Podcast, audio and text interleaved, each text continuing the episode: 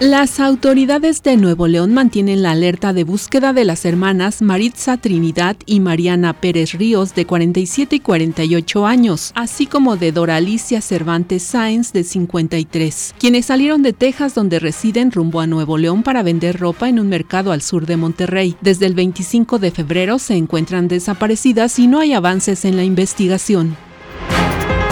También en Nuevo León se instaló el primer centro de tamiz neurológico y neurohabilitación para recién nacidos de alto riesgo en el Hospital de Ginecología y Obstetricia número 23 del Seguro Social, donde se brindará atención y seguimiento neurológico durante seis meses a prematuros nacidos con menos de 32 semanas de gestación o peso inferior a un kilo con 250 gramos.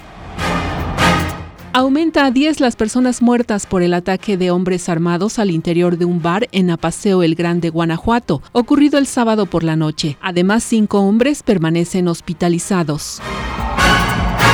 Naciones Unidas alertó este lunes que las partes enfrentadas en el marco de la guerra en Siria obstaculizaron el acceso a las zonas más afectadas por los terremotos que tuvieron lugar a principios de febrero y que han dejado a la fecha más de 54 mil muertos en suelo turco y sirio. Le informó Alicia Hernández Romero.